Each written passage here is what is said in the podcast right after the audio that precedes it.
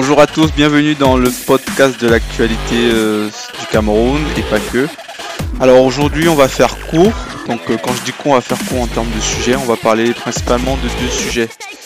Donc euh, qui sont principalement les thématiques sportives. Donc ce sera une sur le Cameroun et l'autre à l'international. Donc le premier sujet ça va être la Cannes, donc on va faire un, briefing des, matchs de des quarts de finale qui a déjà eu lieu et notamment de celle du Cameroun. Et enfin, on va terminer par, une performance majuscule, celle de Raphaël Nadal que j'aimerais saluer. C'est parti pour ce numéro 10 de votre podcast.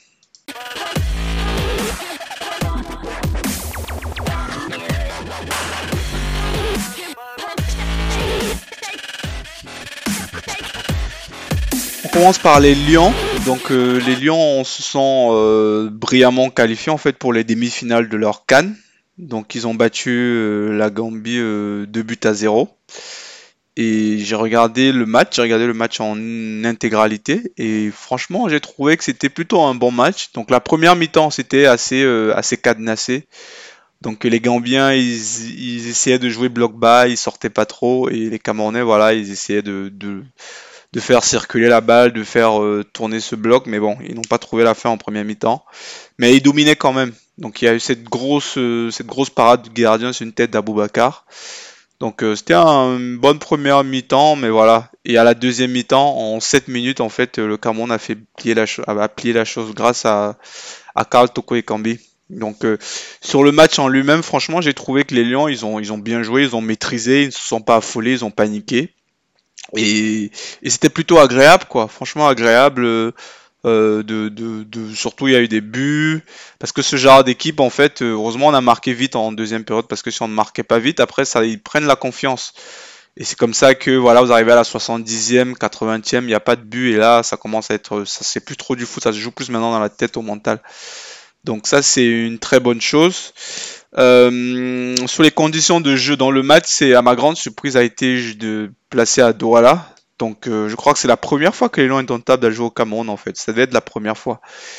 Et bon, la pelouse, on va pas. Enfin, j'ai déjà parlé de cette pelouse-là. Euh, je pensais qu'il devait plus avoir de match dessus. Donc, j'ai vraiment été surpris de voir qu'ils ont mis le Cameroun sur, ce, sur cette pelouse-là sachant qu'on connaît l'état de cette pelouse-là, sachant qu'on savait que le Cameroun allait avoir la balle et que en général euh, sur ce genre de pelouse en fait un peu dégradé euh, avec des bosses et tout ça, c'est souvent l'équipe qui défend qui, qui est plutôt avantagée, plutôt celle qui fait circuler la balle.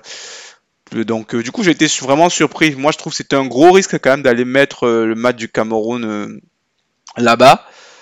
sachant on connaît l'état de la pelouse, sachant que voilà c'est une équipe qui allait nous attendre au bloc bas. Donc ça s'est plutôt bien passé, donc c'était un coup de chapeau, bravo. Le stade il était plein, je pense que la population de Douala, qui est une population euh, de férus de football, ils ont beaucoup apprécié, euh, voilà, donc c'était plutôt bien à ce niveau-là. Mais moi, par contre, je trouve que c'était un risque quand même. Et sur l'état de la pelouse, voilà, c'est, franchement, je n'ai plus d'arguments en fait. Je sais pas ce que je vais rajouter en plus sur cette pelouse-là. Donc moi, je dis voilà, il faut juste jouer. La pelouse est la même pour les deux équipes. Pour la qualité du spectacle, c'est peut-être pas top, mais bon, c'est là en termes d'équité, c'est pareil, donc c'est la même pelouse pour les deux équipes.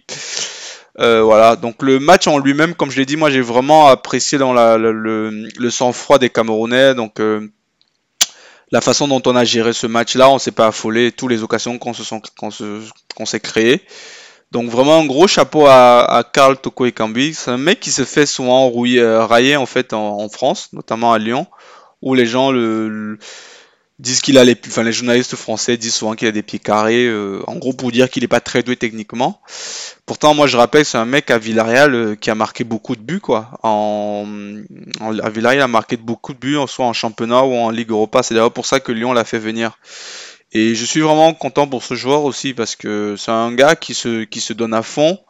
Euh, qui est peut-être pas le plus beau à avoir joué, mais c'est quelqu'un qui se donne à fond, qui est pas maladroit devant le but, qui fait de bons appels, qui est très intelligent dans ses déplacements et je trouve avec Aboubacar, ils forment une superbe paire quoi. Dans les deux là, ils s'entendent bien. Donc euh, c'est pas dans le sens euh, voilà où ils vont se faire des passes, mais tu sens qu'Aboubacar décroche, tu vas voir que euh, Karl Toko va prendre la profondeur et ainsi de suite quoi. Donc c'était vraiment, c'était c'était vraiment très bien. Donc moi je suis content pour lui. voilà. Donc maintenant il a 5 buts, il est plus qu'à un but d'Aboubacar. Donc voilà, ils vont se discuter le titre de meilleur buteur. Euh, donc voilà, donc ça c'est bravo pour le, pour le Cameroun. Donc moi je pense à ce niveau-là, ils ont atteint le minimum Donc pour moi, il fallait au moins atteindre le minimum. En finale, en fait, ils peuvent perdre maintenant, au moins s'ils joueront 7 matchs. Il fallait au moins que le Cameroun joue les 7 matchs de la compétition. Donc même s'ils perdent maintenant, il y aura au moins un match de troisième place, même si c'est pas ce qu'on souhaite. Et donc je trouve que là, c'est plutôt bien. C'est bien qu'ils aient gagné. En plus, ils ont gagné à Douala. Euh, voilà. Donc euh, euh, le second match, c'était celui de l'Égypte qui vient de se terminer. Donc ils ont battu ils ont battu aux prolongations le, Maroc. Donc le Cameroun va affronter l'Égypte en demi-finale. Euh, mon sentiment, c'est que ça aurait été mieux le Maroc quand même, parce que je sais pas, les Égyptiens et le Cameroun, euh, il y a. Je pense qu'en Afrique, c'est l'une des équipes qui ne nous réussit pas trop, quoi. Donc on a perdu des finales contre eux, c'était en, 2000, en 2008, je me souviens. Euh, il y a eu la Coupe du Monde 2006 qu'on n'a pas joué à cause d'un match nul contre les Égyptiens. Donc vraiment, c'est une équipe qui réussit pas trop. Camerounais qui a, c'est un pays en fait qui a fait beaucoup de mal au Cameroun quoi. Donc là, euh, voilà, ça va être serré quand même. Franchement, je les voyais pas arriver aussi loin, surtout après le début du match, après avoir perdu contre le Nigeria. Mais voilà, c'est une équipe. Euh, ils ont des joueurs en plus qui jouent sur le continent, donc euh, eux, ils n'ont pas ces problèmes de, pelouse et tout ça. Voilà. Et devant, ils ont un mec exceptionnel qui est Mohamed Salah. Même si dans cette canne, il n'a pas tant que ça brillé, mais bon, ça reste un joueur exceptionnel. Donc ça va être une belle affiche. Ça aurait pu être l'affiche d'une finale, mais ça va être une très très très belle affiche. Et j'espère qu'ils vont le jouer à Yaoundé. Je pense que ça va être à Yaoundé, en tout cas j'espère, pour avoir une bonne qualité de jeu, un meilleur spectacle. Et peut-être que ça va pas avantager le Cameroun de jouer justement sur une bonne pelouse parce que Salah il va peut-être aimer et tout, mais bon. Donc euh, voilà, donc euh, bravo aux Lions indomptables euh, d'avoir atteint au moins le les demi-finales, ça c'est très bien. Maintenant il faut aller au bout.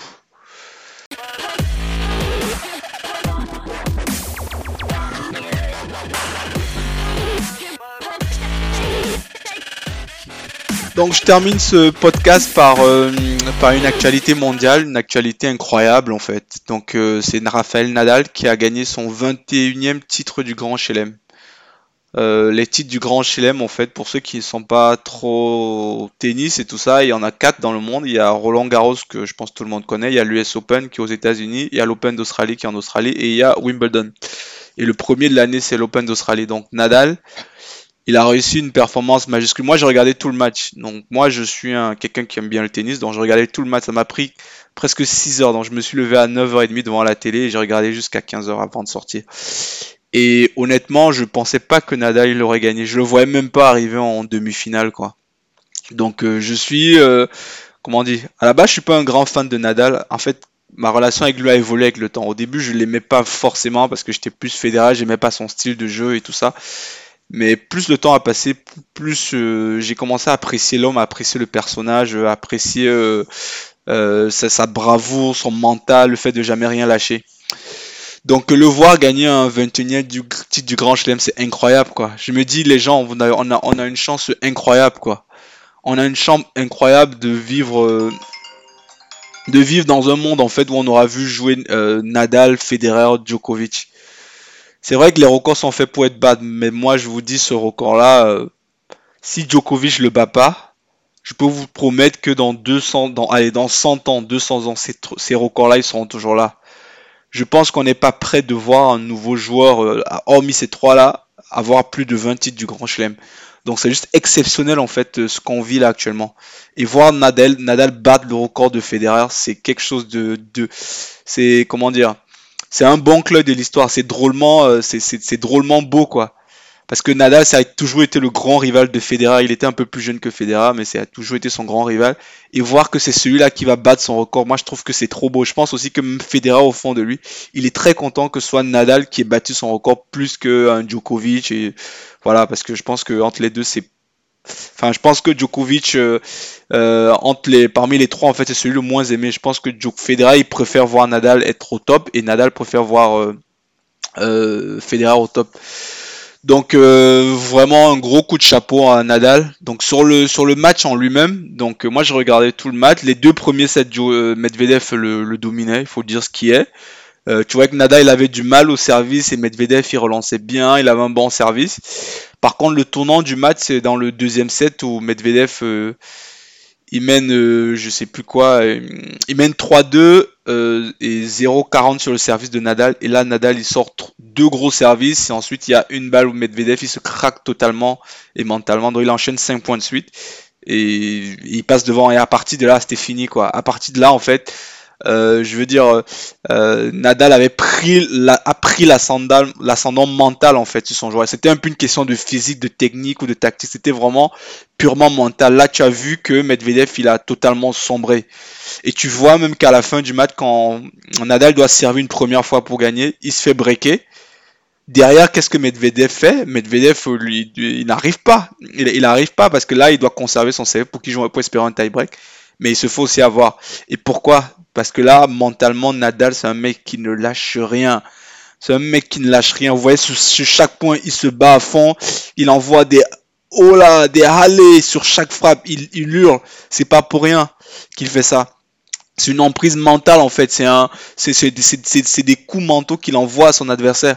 Et Medvedev, voilà, comme Federer avant lui, comme Djokovic avant lui, comme tout ce que euh, Nadal a détruit en fait euh, euh, n'a pas réussi. Bah, je mets quand même une exception sur Djokovic parce que c'est celui qui arrive quand même à ce niveau-là à, pratiquement être au-dessus de, de, Nadal. Donc ouais, vraiment voir ça, c'est très beau quoi. Vous allez vous en, vous en rendez compte en fait? Moi j'ai commencé à voir le tennis en dans les années 2000, 2004-2005, quoi. Enfin, pile au moment où Federer, Nadal, Djokovic ont commencé à émerger. Donc moi, j'ai vu presque tout leur titre du grand, j'ai vu tout leur titre du grand chelem en fait. Sauf pour Federer, j'ai pas vu les deux premiers, mais à partir de là, j'ai vu tout leur titre du grand chelem. Donc je me dis, et je suis pas le seul, je veux dire les gens de la génération 80, euh, allez, 80, 2000, quoi, on a une chance incroyable de voir ces, ces, ces, ces gens jouer, quoi. Et, et, voilà, quoi. Donc c'est vraiment un gros coup de chapeau à Nadal, gros coup de chapeau. Par contre, je précise, je, pense quand même que euh, la plus belle décision, euh, je veux dire, Nadal, il, grand il, devient le plus grand champion de, l'histoire aujourd'hui. Pour moi, c'est sûr, c'est lui aujourd'hui. Mais il peut remercier son oncle qui l'a fait, parce qu'il est droitier à la base, en fait, Nadal. Et son oncle l'a forcé à jouer au tennis de la, du bras gauche. Je, je parie tout ce que vous voyez à 200%. Si Nadal avait été droitier, il n'aurait jamais fait la même arrière qu'il aurait, aurait fait. Parce que le gaucher, sur, euh, quand tu joues au tennis, dans le circuit ATP, en fait, les gauchers ont un avantage énorme. Ils, ont un avantage énorme dans quel sens En fait, 90% du, temps, allez, 95% du temps, les joueurs, quand ils jouent, ils jouent contre des droitiers.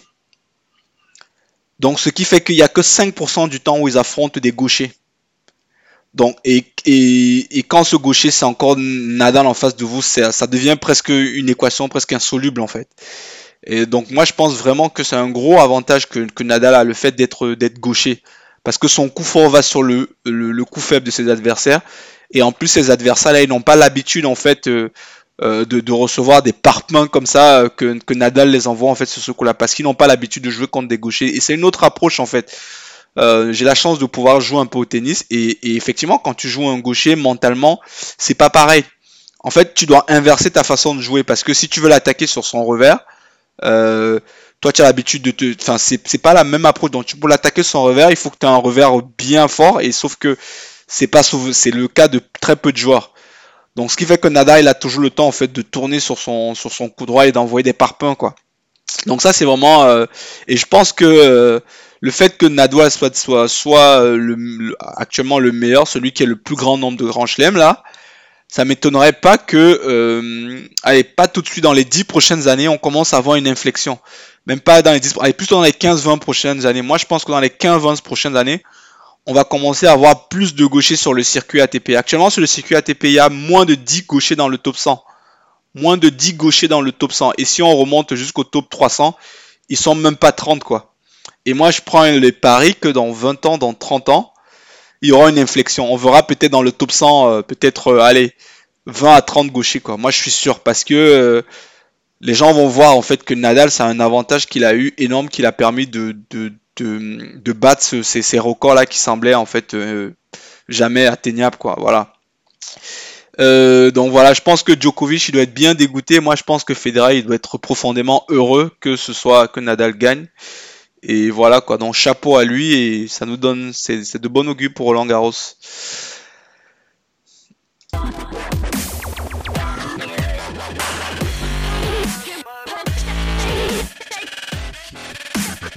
On va s'arrêter là pour aujourd'hui. Donc c'était un podcast assez rapide qui était vraiment consacré au sport.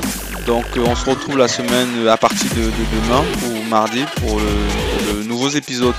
D'ici là, portez-vous bien.